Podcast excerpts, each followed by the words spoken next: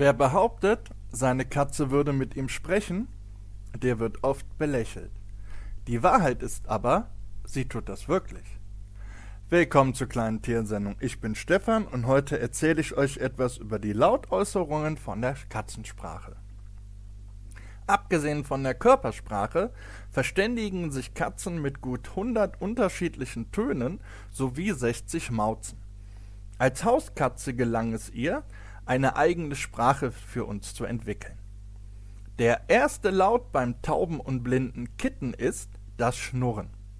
Es ist nicht nur die erste Verständigung mit der Mutter, sondern dient auch als Selbstheilungsprozess bei Schmerzen, Schwäche und Krankheiten. Erzeugt wird es bei der Ein- und Ausatmung und lässt sich nicht nur hören, sondern auch an ihrer Kehle spüren. Beim Fauchen will die Katze ihre Ruhe.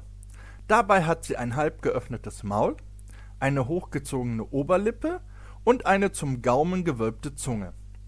Bei der Ausatmung kommt, es, kommt nicht nur das Fauchgeräusch, sondern auch ein Luftstoß, der die andere Katze im Gesicht trifft.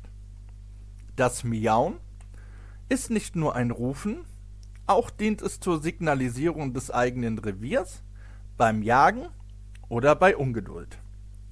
Hört man ein Miauen mit sehr hohen Tönen, fühlt sich die Katze entweder bedrängt oder hat sehr starke Schmerzen. Aber zu den gerade erklärten Lautäußerungen gibt es bei den Katzen auch eine Art Singen. Auch hier hört man das bekannte Miauen, das in gleicher Tonlage in der Nacht zu hören ist. So, das war's für heute von der kleinen Tiersendung. Ich hoffe, es hat euch gefallen und bis zum nächsten Mal.